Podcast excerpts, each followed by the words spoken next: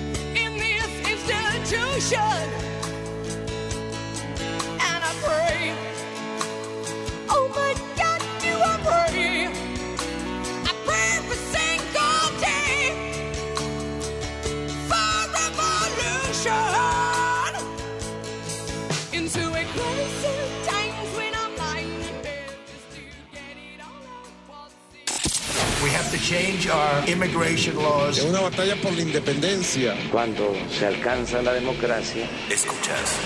Tener bajo la lupa En este estudio se aborda El agua en México se enfrenta a un gran que es robo a la nación. Noticias W con Verónica Méndez. De la mañana con 3 minutos, ya es hora. Arriba México, arriba madrugadores. ¿Qué tal? ¿Cómo les va? Muy buenos días. Buenos días a todos los que despiertan. Buenos días a los que apenas van a descansar después de una jornada nocturna. Los que están en casa y los que no pueden quedarse en su casa. Muy buenos días. Los informo, los escucho y los leo. Estamos en vivo y en directo por la señal de W Radio México 96.9 y en arroba W Radio con el hashtag Vero Méndez o con el hashtag Noticias W. Cuéntenos cómo amanecen, cómo despiertan, cómo arrancan la semana, qué planes tienen. Ya casi, casi se termina enero. Ya vamos casi de salida, ¿eh? Pasen por aquí. Bienvenidos todos a la información más importante de México y del mundo, como siempre, primero que nadie y antes de que salga el sol. Yo soy Verónica Méndez. Hoy es lunes 23 de enero del 2023. Son las 5 de la mañana con 3 minutos y arrancamos, porque para luego es tarde. Noticias W. Buenos días, Ciudad de México. Buenos días, Octavio García, esta mañana con información de seguridad y justicia. ¿Por qué? Bueno, ¿se acuerda del caso de los científicos, de los investigadores y catedráticos que fueron denunciados eh, en el CONACID, que porque eh, estaban eh, realizando acciones en contra del gobierno y bueno, pues resulta que fue, quedaron eh, libres de todo cargo. No hay delito que perseguir en contra de estos científicos. La historia nos la cuenta esta mañana Octavio García. Adelante, Octavio. Hola Vero, ¿qué tal? Muy buenos días. Así es, el juez federal Gregorio Salazar Hernández determinó cerrar el proceso iniciado en contra de cinco de 31 científicos del Consejo Nacional de Ciencia y Tecnología, el CONACYT, acusados de delincuencia organizada, lavado de dinero y actos de corrupción, por lo que el Ministerio Público ya no puede investigar y menos acusar por los mismos hechos a las siguientes personas. Julia Tagüeña Parga, José Franco, Gabriela Dutrenc Bielus, Teresa de León Zamora y Marcial Bonilla. mientras que por tratarse de una sentencia absolutoria, el Poder Judicial ya no puede llevar un proceso penal en su contra ni tampoco condenarlos. Durante la audiencia celebrada en el Centro de Justicia Penal Federal del Penal del Altiplano Estado de México el pasado 13 de enero, el impartidor de Justicia Federal determinó dictar el sobreseimiento del proceso. Como se recordará, el proceso inició luego de las denuncias presentadas por el CONACID, en las que se acusaba de ilegalidad en la asignación y manejo de recursos públicos otorgados al Foro Consultivo Científico y Tecnológico. De acuerdo con las representantes de los acusados, la resolución fue dictada por el mismo juez que el 21 de septiembre de 2021 negó girar órdenes de aprehensión contra los 31 científicos al argumentar que los hechos investigados por la Fiscalía General de la República no podrían ser analizados a la luz del derecho penal y, por tanto, no son delictivos. Hasta aquí el reporte, Vero. Muy buenos días. Buenos días, gracias, gracias por la información. Una vez más, este revés para el gobierno, para la eh, titular del CONACID, por esta eh, pues fue muy criticado, fue muy cuestionada esta acción que emprendió en contra de 31 científicos y se le están cayendo a pedazos estas denuncias simplemente pues porque no tenían fundamento. Los acusaban de presuntos delitos de lavado de dinero, de corrupción, de delincuencia organizada, cuando lo único que hacían pues es investigar, llevar a cabo las investigaciones que encabezaban eh, la cátedra que sacaban adelante y, y a, la, titular del CONACID, eh, hay sospecha de que lavan dinero, hágame usted favor, qué vergüenza. Eh, vamos a otras noticias. Buenos días, Guadalajara. Buenos días, Toña Neri.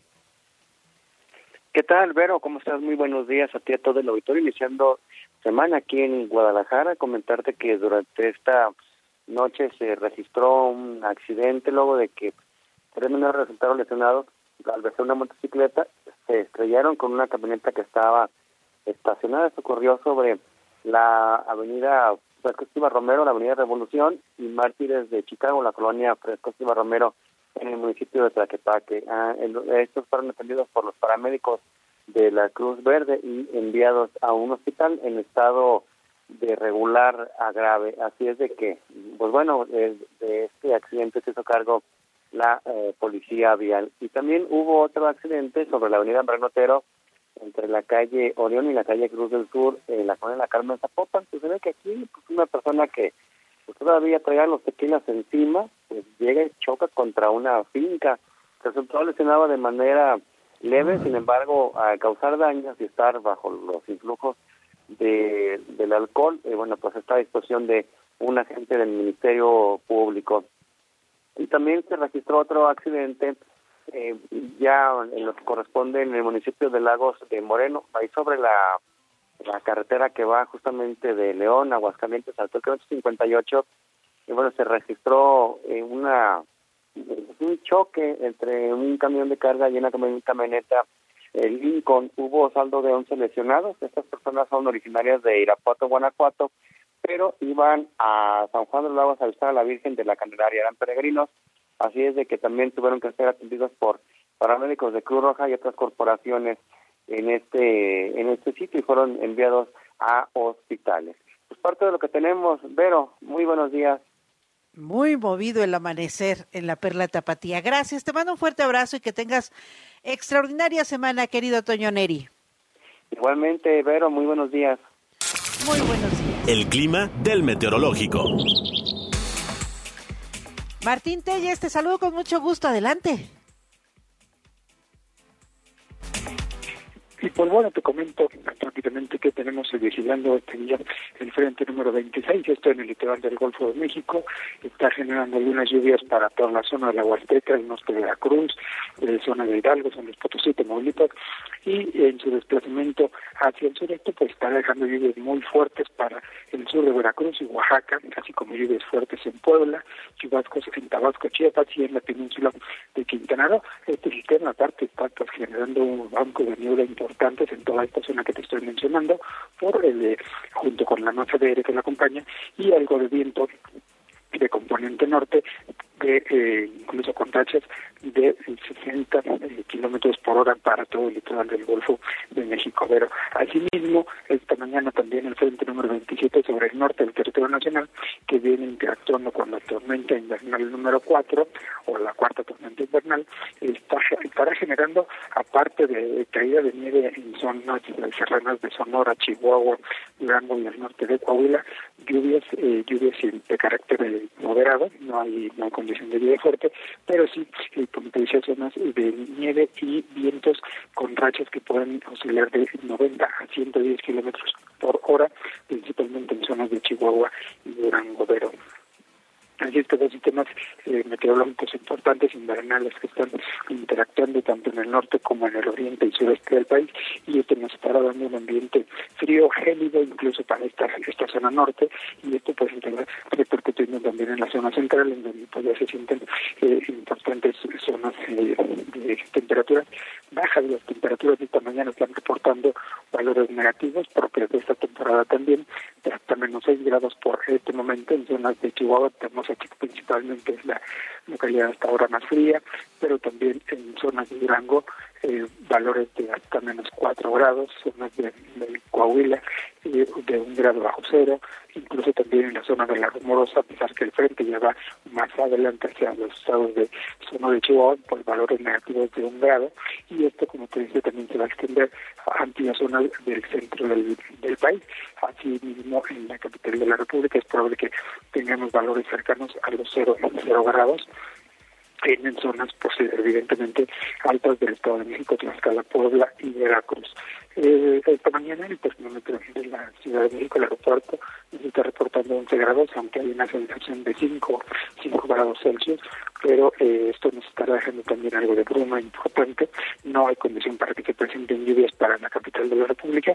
Lo más cercano, como te decía, es Puebla con lluvias fuertes, pero sí tenemos algo de viento desde carácter hasta 40 kilómetros por hora para la zona centro del país. Asimismo, este día alcanzaremos un valor de 22 o 24 grados en la capital de la República. Pero así es que iniciamos una semana con un ambiente frío y esto pues va a prevalecer a lo largo de esta semana también por el desplazamiento de los dos sistemas que te mencioné, tanto el 6 como el frente número 27. Muy fresquecito y vaya que se siente. Gracias, te mando un fuerte abrazo, Martín Telles. Igualmente, Vero, buenos días. Noticias W. Muy buenos días, pues así arrancamos, ¿eh? el clima sí está fresquecito, pero también están fresquecitas las noticias, ¿eh? hay muchísima información del fin de semana. Eh, antes de ir de lleno a las noticias, les recuerdo que las enfermedades respiratorias a todo lo que dan. Así que vamos a cuidarnos y a cuidar a la gente que queremos, evitemos los contagios. Hay que lavarnos las manos continuamente, estornudar o toser en el ángulo interior del brazo, buscar estar bien hidratados, tomar muchos líquidos, muchos cítricos, agua natural, limpiar y desinfectar las superficies de uso común, no suspenda ningún tratamiento de enfermedades crónicas, hay que ventilar los lugares cerrados, evitar las aglomeraciones, no puede quedarse en casa, tiene que salir, hágalo con mucho cuidado, claro. Le recuerdo que hoy es lunes, si no circulan los autos con engomado amarillo, terminación de placa 5 y 6, holograma 1 y 2.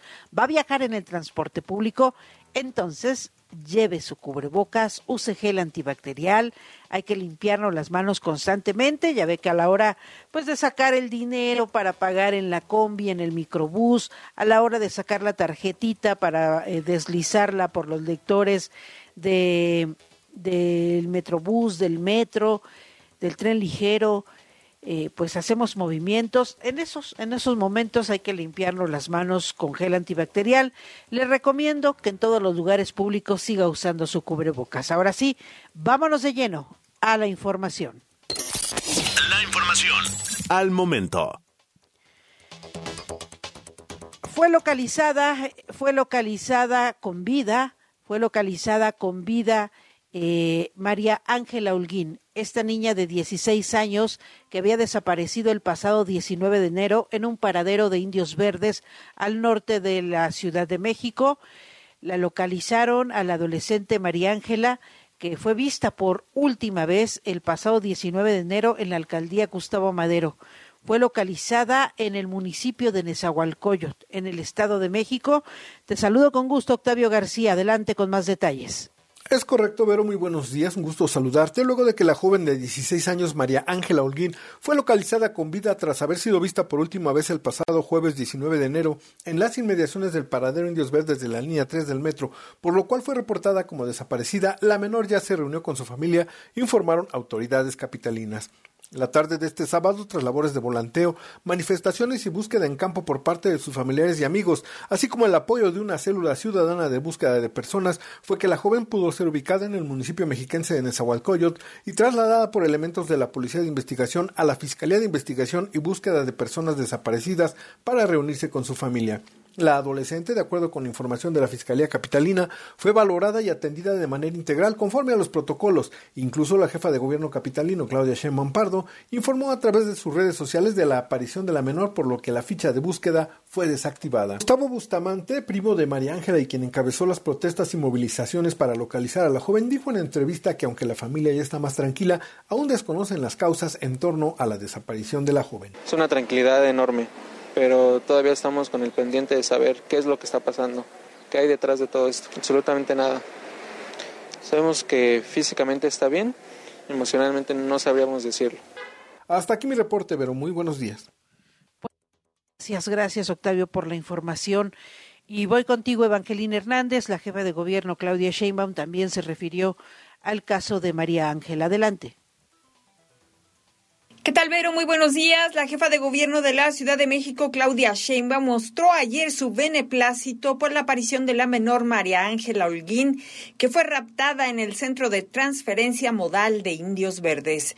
Consideró que la Fiscalía de Justicia de la ciudad y la Policía de Investigación hicieron un muy buen trabajo. La menor indicó ya está con su familia. La Fiscalía, la Policía de Investigación estuvo trabajando desde el primer momento y afortunadamente pues hicieron un buen trabajo y pudieron localizarla en un municipio del Estado de México. Eh, cuando la encontraron la llevaron a las instalaciones de la Fiscalía pues para eh, apoyarla en todo lo que se refiere pues a una investigación de una desaparición y posteriormente pues ya afortunadamente está con su familia. A partir de este caso, Vero, la mandataria dio a conocer que va a haber más vigilancia en el centro de transferencia modal de Indios Verdes. Justo por este caso, doctora, ¿se habría más seguridad en los CETRAM, sobre todo? Sí, particularmente en Indios Verdes, que es el límite. Eh, vamos a ver eh, una vez que la Fiscalía de Conocimiento y la Investigación, pero en general pues tiene que haber más seguridad. Estamos trabajando. Ahí también está presente la Guardia Nacional desde que iniciaron los trabajos de la Guardia Nacional en la ciudad. Hasta aquí la información. Muy buenos días.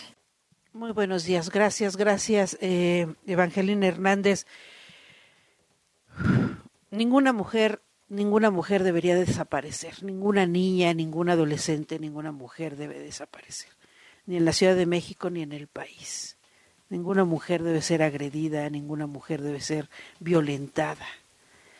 Sí, se, se llenan de decir, ay, qué, qué alegría, ya la encontramos, sí, pero no dicen cómo la encontraron, ni en qué condiciones la encontraron a María Ángela. Ni María Ángela ni ninguna mujer merece ser agredida, raptada, violentada, ni en la Ciudad de México, ni en ninguna parte del país ni del mundo. Vamos a más información, vamos a más noticias porque se registró un ataque en Veracruz. Mataron a unos niños y a sus padres en, un en medio de un enfrentamiento. Voy con mi compañera Yadira Paredes que nos tiene los detalles. Adelante, Yadira. Hola Vero, ¿cómo estás? Muy buen día para ti, para todo el auditorio. Efectivamente, en el puerto de Veracruz, en una zona conocida como Las Bajadas, muy cerca de Tejería, de la base aeronaval y también del aeropuerto Heriberto Jara Corona, ayer por la tarde se registró una balacera intensa que dejó como saldo cinco personas fallecidas al interior de una camioneta doble cabina de batea que se incrustó contra un eh, poste de la, de la Comisión Federal de Electricidad y bueno, pues ahí se localizaron los cuerpos de cinco personas, entre ellos lamentablemente Vero dos menores, un niño de entre nueve y diez años y una pequeña adolescente de entre trece y catorce años. Hasta el momento, pues bueno, nada se sabe de quiénes perpetraron estos hechos, lo que sí es que en su huida, pues eh, lastimaron como daño colateral a otras personas. En ese momento, bueno, pues hirieron a un taxi y dejaron fallecido al pasaje que llevaban. Eh, estos hechos se dieron alrededor de las 5 de la tarde de ayer domingo. De inmediato se activó por parte de la Secretaría de Seguridad Pública, los elementos de la Marina y, por supuesto, las fuerzas coordinadas de seguridad, el llamado Código Rojo que se implementa aquí en el estado de Veracruz tras hechos violentos. Se buscaban a los responsables. Hasta el momento no se tiene ninguna información al respecto. Lo único que sí te puedo eh, comentar, Vero, por parte de las autoridades es que la Fiscalía General del Estado ya por la noche envió un comunicado muy breve donde confirma que fueron dos hombres, una mujer y dos menores en la camioneta que perdieron la vida después de ser pues literalmente rafagueados porque se localizaron al menos 50 impactos de bala sobre el vehículo y también eh, una persona más, un hombre fallecido y otro que resultó lesionado por proyectil de arma de fuego en la misma carretera Jalapa-Veracruz. Se investiga, dice la Fiscalía, si están relacionados estos hechos y se establecerán las diligencias correspondientes para poder atender el tema. Así es como ocurrió la tarde del domingo en el puerto de Veracruz, en una zona bastante concurrida, una colonia popular y bueno, pues sí, eh, es preocupante porque entre estos eh, heridos, entre estas víctimas, se encuentran dos menores que perdieron la vida. La información desde Veracruz, Vero. Muy buen día. Buenos días, gracias Yadira por la información. Escuche usted, por favor, escuche cómo se dio esta rafagueada contra la camioneta donde viajaba esta familia. Escuche, por favor, así fue.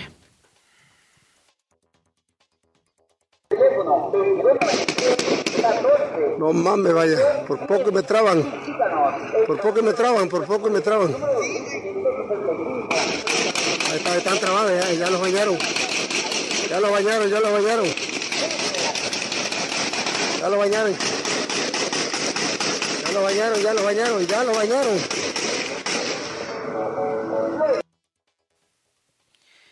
Escuche usted cómo estuvo este ataque en Veracruz. En Michoacán, también violencia. Yasmín Ferreira.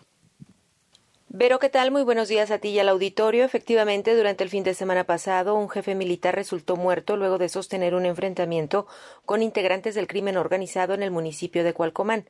Luego, una balacera en un palenque clandestino en el municipio de Jungapeo dejó un muerto y tres heridos.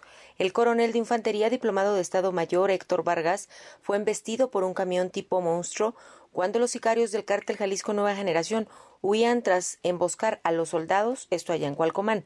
De acuerdo a los reportes, se conoció que la madrugada del sábado, en las localidades de Barranca Seca y Maguey Verde, elementos del ejército fueron atacados por criminales que portaban armas de grueso calibre y se trasladaban en varias unidades con blindaje hechizo.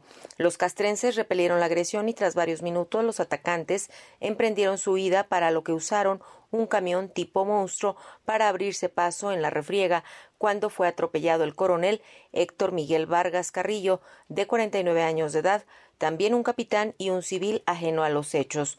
Trascendió que varios de los gatilleros y soldados resultaron heridos durante la refriega, sin embargo, hasta el momento se desconoce el saldo final del tiroteo.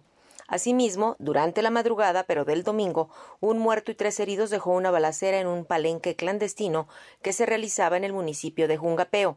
Sobre los hechos se sabe que un grupo de hombres armados llegaron al lugar, abrieron fuego contra los asistentes. Aun y cuando en redes sociales se habló de hasta 20 muertos, las autoridades estatales desmintieron la versión. Hasta aquí mi reporte. Muy buen día. Buenos días, gracias. Gracias por la información. Yasmín Ferreira de Michoacán a Morelos. Luis Alberto Beltrán. Vero, muy buenos días. La Fiscalía de Morelos confirmó el hallazgo de los cuerpos sin vida del ex candidato a la presidencia municipal de Puente de Ixtla, Uriel Mejía, y Denis Éforo Flores, regidor del PRD en ese ayuntamiento, quienes fueron reportados como desaparecidos el pasado 10 de enero. A través de un comunicado, la dependencia informó que las víctimas fueron encontradas dentro de una construcción en la colonia Praderas del Lago, en el ejido de Tehuixtla, perteneciente al municipio de Jojutla. Los cuerpos estaban en un espacio acondicionado como baño, en un predio delimitado con postes metálicos y malla ciclónica. Tras solicitar y obtener una orden de cateo, personal de la unidad especializada en la escena del crimen realizó el levantamiento de los cadáveres, los cuales presentaban huellas de violencia y estaban en avanzado estado de descomposición. Este domingo se logró la identificación pericial de ambas personas mediante la confronta dactilar, lo que permitió confirmar que se trata de Uriel y Denis Éforo, citó la Fiscalía en este comunicado. Uriel Mejía, de 36 años, contendió las elecciones pasadas como candidato del PRD a la presidencia municipal de Puente de Ixla. Su compañero de fórmula, Nicéforo Flores, de 43 años, fue electo regidor y llevaba un año en el cargo. Desde Cuernavaca, Morelos, para Noticias W, Luis Alberto Beltrán. Gracias, gracias por la información, Luis Alberto. Antes de seguir adelante, eh, me regreso al tema de la desaparición de María Ángela, porque hay, hay varios asuntos que, que, vinculan con este caso. Eh, María Ángela desapareció eh, en, el, en la estación del metro Indios Verdes, en el paradero de la estación del metro Indios Verdes, aún y cuando la Guardia Nacional ya estaba trabajando, ya estaba vigilando, ya estaba revisando y desaparece esta niña y no se dan cuenta, nadie se da cuenta. Y pues ya con la presencia de la Guardia Nacional, también está el caso de la señora Viviana Salgado, esta mujer que ha sido acusada de sabotaje por haber aventado, según las autoridades, eh, unas aspas de su lavadora en las vías del metro. O sea, es de que se te descompone tu lavadora, vas por tus aspas, eh, por la refacción, por accidente se te cae en las vías del metro y ya eres saboteadora. Eh, la silla rota, este medio de comunicación logró hablar con Viviana Salgado, quien pues platicó lo que ha vivido, la, eh, el drama que ha vivido luego de que las autoridades la acusaron de saboteadora. Una señora que iba a comprar las aspas de su lavadora resultó ser la saboteadora del metro. Escuche usted lo que le reveló a la silla rota. Eh, la verdad sí a mí me da mucho miedo eso. Sí, estos dos días, tres días que estuve ahí, fue muy feo para mí. Fue muy...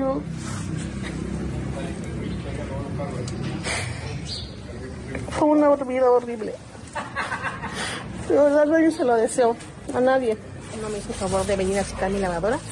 Entonces me dijo que ya no servía la aspa y me dijo, pues voy a comprarla. Y pues yo me fui a, comprar, comprarla con mi hijo al metro Juárez. Pero ya de regreso, por mi desgracia, ahí en el metro este centro médico se me cayeron las aspas viejas. Yo lo que quiero que entreguen las, los videos del metro para que ahí vean, en verdad, que fue un accidente, no fue yo, no fue que yo los aventé. estábamos parados, mi hijo y yo así atrás de la línea, y yo porque, porque acomodarme bien las, las aspas, bueno, las, las bolsas, y se me agarra bien la, bolsa, se abrió la bolsa y cayó la aspa grande, este, la viejita. Entonces al caer cayó y botó hacia las vías.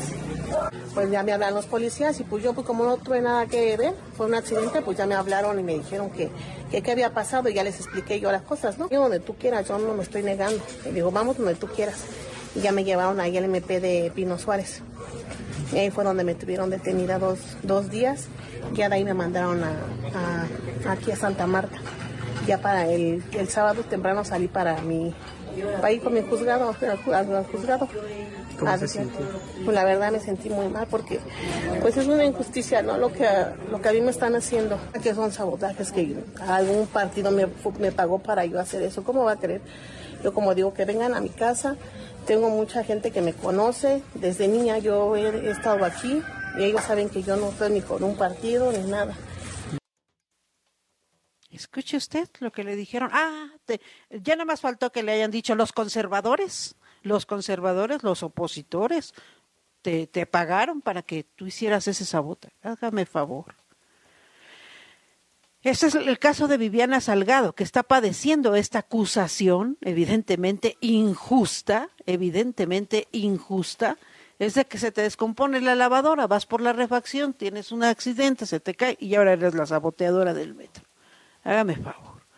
El caso de, de Viviana Salgado, pero también está el caso de María Elena Ríos, esta saxofonista eh, de Oaxaca, que fue atacada con ácido. Pues resulta que el fin de semana, Juan Antonio Vera Carrizales, exdiputado del PRI, quedó en libertad. Va a seguir su proceso desde su casita, feliz, contento. Eh, fue acreditado que él ordenó quemar con ácido a María Elena Y este fin de semana un juez dijo, ah, bueno, no, no, no, es tan grave, ¿de, de qué te ocupas, de qué te preocupas? Eh, vete a tu casa y ahí te estaremos molestando, casi, casi. Este hombre enfrentará el proceso desde su casa luego de que un juez le otorgara prisión domiciliaria al también empresario señalado de ordenar el ataque con ácido en contra de la saxofonista María Elena Ríos. Eh, con una audiencia maquillada, escribió María Elena Ríos, y un acuerdo pactado, hoy mi agresor quedó libre. Es lo que publicó la joven en su cuenta de Twitter. Vamos a escuchar una entrevista que le hicieron en Foro TV a María Elena Ríos.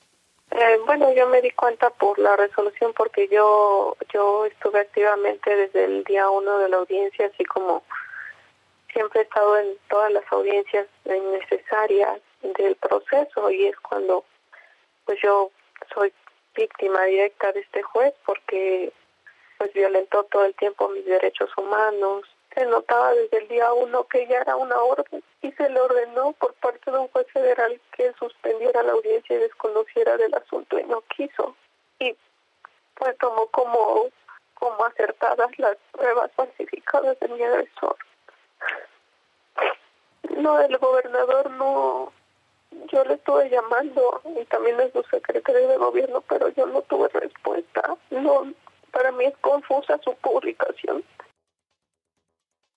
María Elena acusó al juez eh, Teodulo Pacheco de, eh, de, aprobar los medios de prueba presentados por el acusado para argumentar que se encontraba enfermo, que el señor estaba enfermo, que eran falsos, que eran falsas todas las pruebas que habían en su contra. Y entonces el juez dijo, ándale, pues no te preocupes, vete a tu casita y cualquier cosa te llamamos. Esta denuncia la hizo el fin de semana. Eh, María Elena Ríos en sus redes sociales eh, dijo, con una audiencia maquillada y un acuerdo pactado, hoy mi agresor queda libre.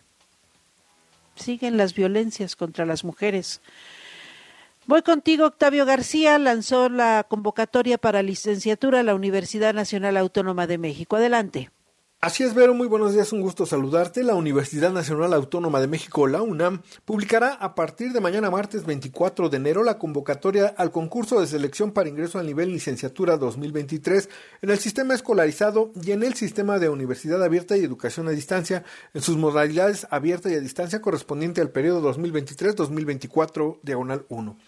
A través de un comunicado, la máxima casa de estudios señaló que la convocatoria se difundirá en los principales diarios de circulación nacional. El registro de aspirantes se realizará vía Internet del 30 de enero al 5 de febrero del presente año y el pago por derecho examen del 30 de enero al 7 de febrero del 2023. La prueba se aplicará en la Ciudad de México y sedes foráneas de esta casa de estudios del 13 de mayo al 4 de junio del 2023. Los resultados se conocerán a partir del 21 de julio próximo. Hasta aquí el reporte, pero muy buenos días. Muy buenos días, gracias por la información, Octavio García. Gracias eh, por esta información y eh, pues hablando de la Universidad Nacional Autónoma de México, importante el mensaje que eh, presentó el viernes el rector Enrique Graue, que sostuvo que la Universidad Nacional Autónoma de México de ninguna manera evade su responsabilidad en el caso de plagio de Yasmín Esquivel Moza, de la ministra, eh, y dijo el rector en este mensaje que seguirá el proceso de investigación al tiempo que se analizan las rutas para posibles sanciones. Aclaró que la UNAM estudia las distintas alternativas y las consecuencias eh, que pudieran darse como resultado de acciones eh, sancionadoras adicionales. Eh, el rector de la UNAM convocó al Comité de Ética para que revise los documentos y las evidencias sobre el caso. Después de ello, llamarán a la Comisión de Honor del Consejo Universitario para analizar en su conjunto las diversas acciones que puedan llevarse a cabo. Vamos a escuchar al rector Enrique Graue. Tengo muy claro que nada de lo anterior redime la indignación que sentimos ante un caso que, como el que nos ocupa, pueda quedar, llegar a quedar impune y solo con el descrédito profesional y social derivado de los debates que en torno a él se han suscitado.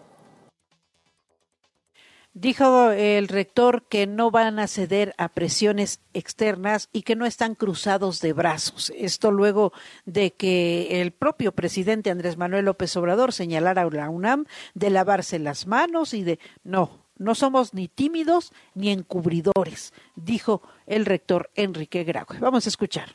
Que quede también muy claro. La rectoría deposita en mi persona de ninguna manera evade su responsabilidad. Mi actuar no es tampoco producto postergaciones, timidez, temor o encubrimientos. Actúo y lo seguiré haciendo en el marco de la legislación universitaria. No puedo ni debo ir más allá de la, lo que la normatividad nos permite. Sé muy bien que el prestigio de esta administración y el de nuestra casa de estudios están en entredicho. Eso sobre el caso de la UNAM. Nos vamos a ir a Estados Unidos porque la Unión Americana volvió a vivir otra noche de terror el fin de semana. Esta vez eh, en Los Ángeles, California, un tirador asesinó la noche del sábado a 10 personas e hirió a otras, eh, a otras más. Todos los detalles los tiene mi compañero Francisco Villalobos. Adelante. ¿Qué tal, Verónica? ¿Cómo estás? Buenos días. Caray, Verónica. Difícil decir buenos días, pero bueno, buenos días, buen lunes, feliz semana para todos. Pero una vez más, otra masacre más en los Estados Unidos, Verónica, esto en la población de Monterey Park, allá en el sur de California, bajito Los Ángeles, arriba de Orange County donde el sábado por la noche, a las seis filos de la 1.22 de la mañana tiempo del este, 12.22 de la madrugada tiempo del centro de México, 10.22 tiempo del Pacífico, un individuo asiático entró a, una, a un estudio de baile este, asiático, este hombre también asiático, al parecer estaban celebrando en esas horas este, lo que viene siendo el Año Nuevo Chino, que es este, la próxima semana, y como parte de las celebraciones había gente dentro de este estudio de baile, y este individuo, entre los 30 y 50 años de edad de ascendencia asiática, abrió fuego de manera indiscriminada a una población de este, a un grupo predominantemente asiático, hiriendo a 10 y matando a 10. Cinco hombres, cinco mujeres en este estudio de baile allá en, este, en Monterey Park. Lo que es peor es de que este hombre escapa esta, esta, eh, esta locación y se va a otro lugar, un poquito más al sur, en Alhambra, también a otro estudio de baile, este, y quiso abrir fuego, pero afortunadamente pudieron detenerlo, las, este, las personas estaban ahí, lo desarman y, se, y el señor escapa. Esto en la noche, en la, ya, ya, en la madrugada del sábado. Todo el domingo la historia fue en la búsqueda de este perpetrador. No se sabía el motivo, no sabía por qué lo hizo.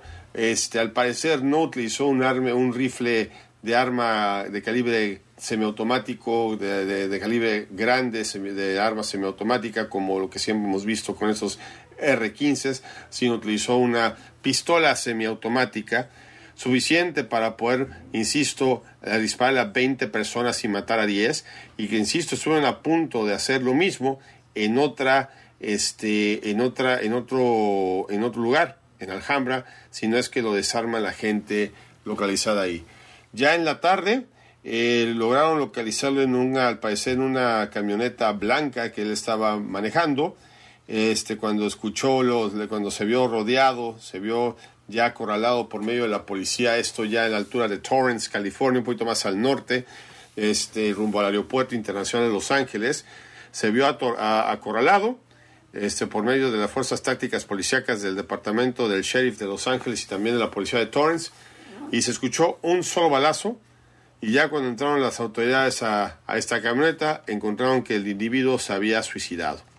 Es este, trágico esto porque, insisto, el tipo de, el, bueno, todas las masacres que hemos reportado que Verónica son, son, este, son trágicas, pero una masacre a la comunidad asiática por medio de otra persona de la misma raza este sí es algo que no es muy común y por supuesto tiene perplejo y conmocionado a toda la, a toda la población de este, del sur de California.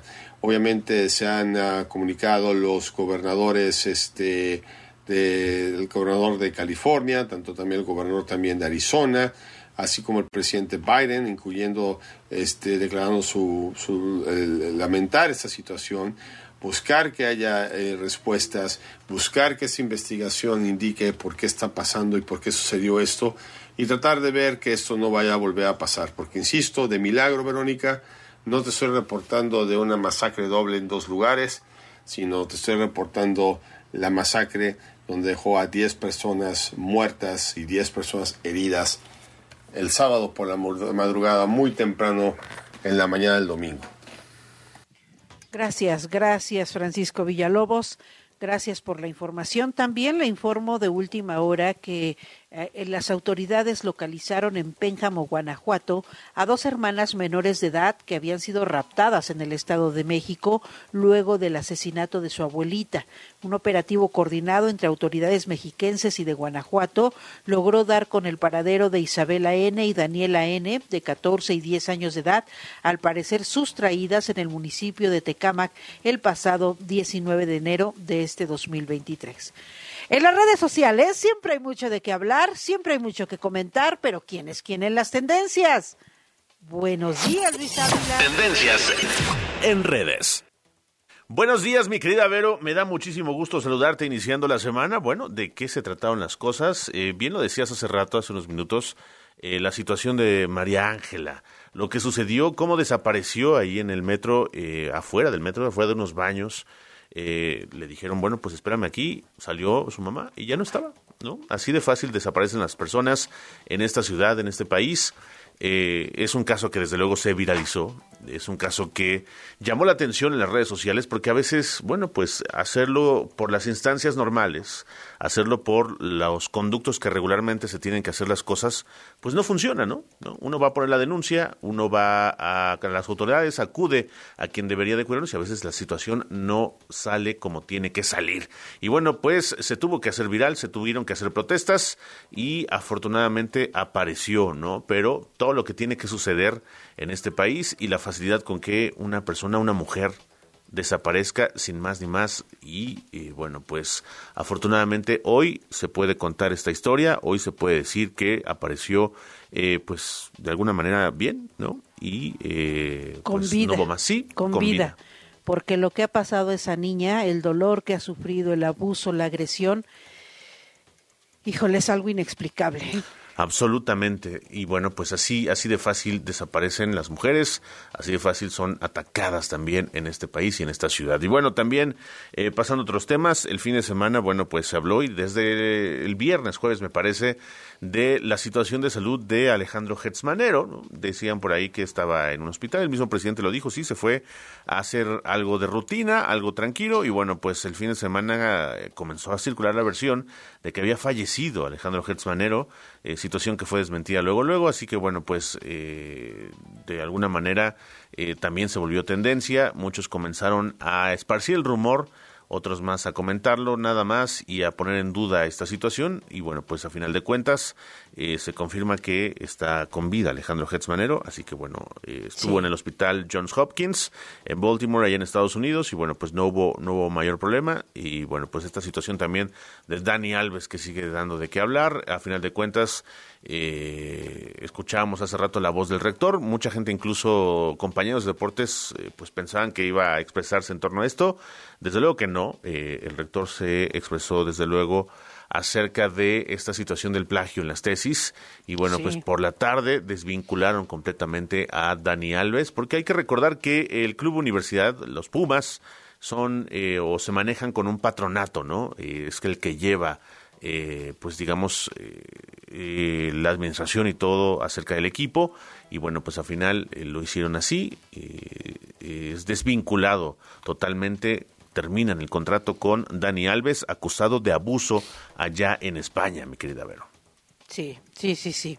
Y respecto a lo que comentabas de, el fiscal Alejandro Gertz Manero, sí, causó mucho revuelo en las redes sociales eh, la condición de salud en la que se encuentra el fiscal.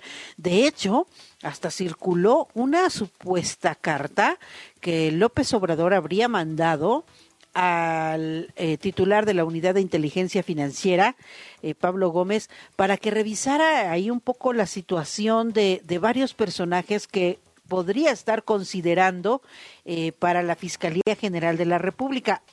Desmintieron la carta, dicen que, no es real, que no es eh, eh, cierta, pero mira, pues a mí no me parece tan, tan irreal porque barajea nombres que podría est estar eh, considerando para el relevo en caso de ser, ¿no? O sí, sea, claro. Nadie, Sí, nadie sí, sí, quiere sí. que fallezca el fiscal, ¿no? De ninguna manera, jamás. Pero eh, podría ah, barajearse ya varios nombres. Entre ellos está eh, el ministro Arturo Saldívar Lelo de la Rea.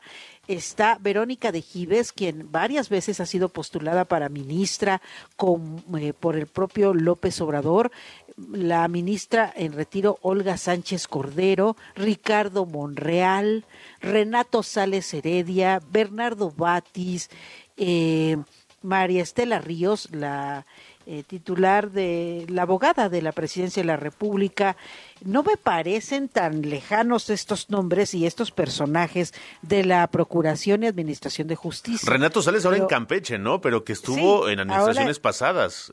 Sí, sí, sí, claro. Él fue su procurador en la Ciudad de México, estuvo en de comisionado nacional de seguridad con eh, Peña Nieto, sí, o sea, no me parecen tan tan tan indiferentes para la Procuración y Administración de Justicia. Dicen que la carta es falsa, que no es real, pero bueno, mientras va haciendo peras y manzanas, mm, pues eh, ya eh, pareciera que se empiezan a barajear algunos nombres, ¿no? Aunque bueno, pues es de muy mal gusto, ¿no? Estar hablando de, de Totalmente, quién sí, podría sí, ser sí, el relevo, pues no, el fiscal eh, tiene una- un problema de salud y está está en recuperación, parece que fue sometido a una intervención pero este pues empezó también a girar ahí en las redes esta esta carta de posibles posibles relevos para el fiscal. Eh, vamos a una pausa, Luis. Vámonos. Volvemos con más. La información al momento. La opinión, Las voces. el entretenimiento La sociedad. y el estilo de vida. El deporte. La música. W. W Radio. La información que generamos minuto a minuto al aire en W Radio. Se complementa y expande en nuestro sitio oficial. Entra a wradio.com.mx, Para consultar los titulares más trascendentes del día. nuestra parrilla de programación, Los podcasts extraídos de todos nuestros espacios. las mejores promociones y, por supuesto, nuestra programación en vivo y en directo Sin interrupciones. wradio.com.mx. Si es digital. Es W. La información al momento. La opinión, Las voces. el entretenimiento La sociedad. y el estilo de vida. El deporte. La música. W. W Radio. Noticias W. Y hay una sensación que tú la puedes tener aquí, hoy por hoy, evidentemente. ¿no? Mirada global. Hola Vero, ¿qué tal amigos de W? Qué gusto iniciar una semana más con ustedes y a darle con buena actitud. Iniciemos en Ecuador, pues es el país latinoamericano donde los ciudadanos se sienten más inseguros y nos han rebasado los ecuatorianos en percepción de inseguridad. Una encuesta publicada por la empresa Gallup indica que dos de cada tres ecuatorianos afirman no sentirse seguros caminando por las calles en donde viven debido a la escalada de violencia de las pandillas, el narcotráfico y los disturbios. Cabe destacar que hace apenas cinco años Ecuador figuraba entre los países de la región donde la ciudadanía se sentía más segura y ahora al situarse geográficamente entre los dos mayores productores de cocaína del mundo, es decir, Colombia y Perú, pues Ecuador se ha convertido en un centro neurálgico en el comercio mundial de drogas. En el oeste ecuatoriano, Siete de cada diez personas temen por su seguridad, niveles que rozan los registrados en Afganistán en 2021, cuando los talibanes regresaron al poder. Y del sur nos vamos al norte de América, pues con el trasfondo del escándalo por la aparición de documentos clasificados en su oficina y en su casa de descanso, la popularidad del presidente de Estados Unidos, Joe Biden, se desplomó a uno de los niveles más bajos de toda su administración. Hoy solo es aprobado por el 40% de los estadounidenses adultos. Por cierto, un juez ordenó al expresidente Trump pagar una multa cercana al millón de dólares al considerar que una demanda que presentó contra rivales políticos, entre ellos la demócrata Hillary Clinton, pues esta demanda era frívola y solo buscaba una venganza política. El republicano afirmaba en aquella querella que la exsecretaria de Estado, su rival política en las elecciones de 2016, y otras personas involucradas en la investigación sobre la intervención de Rusia en dichos comicios conspiraron para dañar su reputación, como si ésta fuera tan inmaculada. Atravesamos el Atlántico porque 63% de los británicos consideran que el príncipe Harry ha puesto en peligro la seguridad nacional del Reino Unido tras revelar en su libro que asesinó a 25 talibanes cuando prestó servicio en Afganistán como piloto de helicóptero.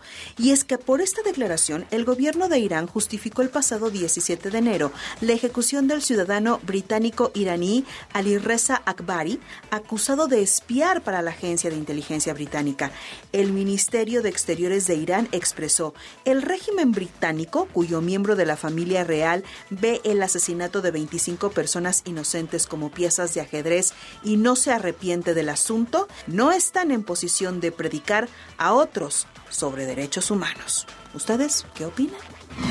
Hasta aquí la información. Gracias. Buen día. Gracias, gracias Carla Santillán, gracias Claude. Dice Berito, yo creo que el rector no se quiso aventar el pleito con la señora. Me parece que no dijo nada importante. Gracias Claude, gracias Emanuel, gracias queridos madrugadores. Se quedan en así las cosas con Gaby Barkentin, Javier Risco y la voz informativa de las mañanas, Ivette Pargávila. Nosotros vamos a estar muy pendientes porque hoy sí de verdad ya inicia el juicio contra Genaro García Luna. Ya están los que van a hablar en su contra. Que vaya, vaya, vaya, vaya personajes. Vamos a estar muy pendientes. Se quedan en así las cosas. Los espero mañana a las 5, porque para luego es tarde. La información al momento. La opinión. Las voces. El entretenimiento. La sociedad. Y el estilo de vida. El deporte. La música. W. W Radio. Hola, soy el profe Elías de Movilidad W. En la Ciudad de México, la licencia para conducir taxi es la tipo B. Para tramitarla es indispensable también contar con la tipo A, que es la más común y es expedida por el gobierno de la Ciudad de México. Esta licencia deberá tener al menos una antigüedad de tres años para que puedas tramitar la tipo B. Tanto para primera vez como para renovación, el costo de la licencia tipo B por dos años es de 1.228 pesos y por tres años de 1.848 pesos. Para tramitarla, hay que generar un registro en Internet para subir escaneados la línea de captura pagada con por lo menos tres días hábiles de antelación, tu identificación oficial vigente, un comprobante de estudios, tu comprobante de domicilio no mayor a tres meses y ahora bien, el resto de las licencias se catalogan de la siguiente manera. La tipo C es para transporte colectivo de pasajeros. La tipo D es para transporte de carga. Y la tipo E para transporte especializado. Ojo, es importante que sepas que para servicios por aplicación o plataformas, la licencia correcta es la tipo E1, que es diferente a la licencia B, que es válida solo para los taxis tradicionales. Peatones y automovilistas, transporte público, bicicletas y motocicletas, por aire, tierra o mar. ¿Cómo nos movemos hoy en día?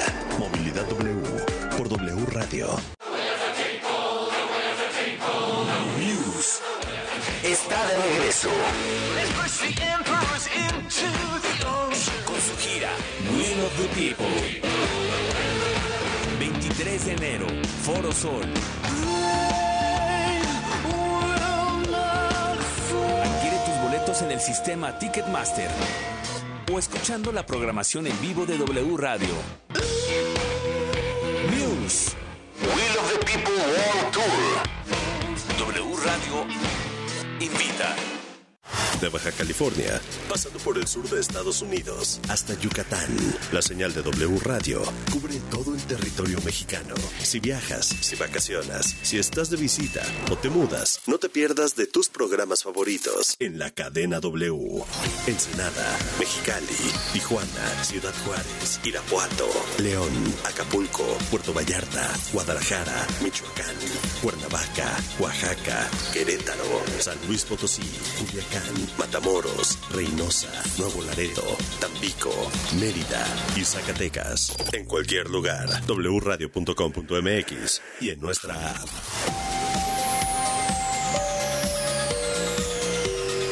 Cadena W. W Radio. De Película W. El programa de cine de W Radio. En De Película te presentamos las cintas más esperadas del 2023. Guardianes de la Galaxia, volumen 3. Fecha de estreno 5 de mayo de 2023. El grupo de superhéroes de Marvel abre el verano cinematográfico. Los Guardianes de la Galaxia vuelven de nuevo a las órdenes de James Gunn. Pete, I'm done running. Rápidos y Furiosos 10. Fecha de estreno 19 de mayo de 2023. Ya fueron al espacio y al Polo Norte. ¿A dónde pensarán llegar en el 2023? Brie Larson, Jason Momoa y Rita Moreno debutarán en esta saga. Even if details are blurred with time. De Película W. Con Gaby y Leo Luna. Viernes, 8 de la noche. Sábado, 2 de la tarde. El programa de cine de W Radio. De Película W. La información que generamos minuto a minuto al aire en W Radio. Se complementa y expande en nuestro sitio oficial. Entra a wradio.com.mx. Para consultar los titulares más trascendentes del día. Nuestra parrilla de programación. Los podcasts extraídos de todos nuestros espacios. Las mejores promociones y, por supuesto, nuestra programación en vivo y en directo. Sin interrupciones. wradio.com.mx. Si es digital. Es W. W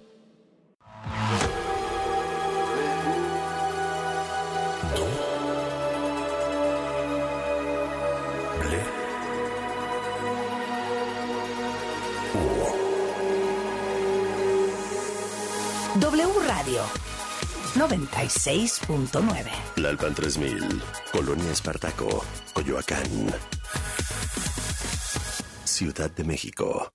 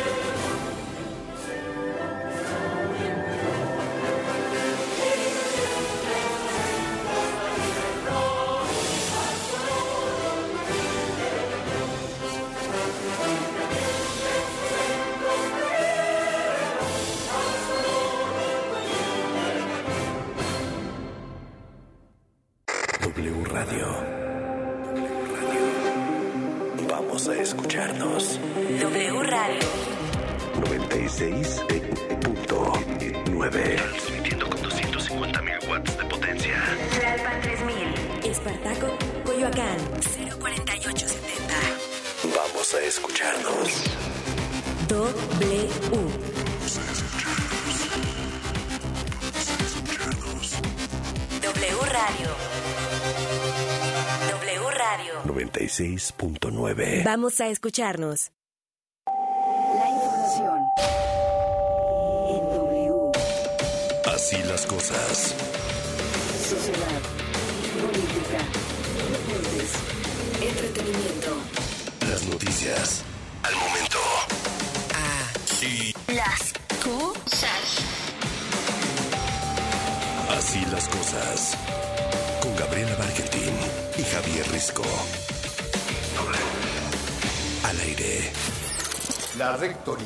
Deposita en mi persona de ninguna manera evade su responsabilidad. Mi actuar no es producto de postergaciones, timidez, temor o encubrimientos. Sí, particularmente en Indios Verdes, que es el límite, eh, vamos a ver, una vez que la Fiscalía de Conocimiento y la Investigación, pero en general estamos trabajando, ahí también está presente la Guardia Nacional desde que iniciaron los trabajos de la Guardia Nacional en la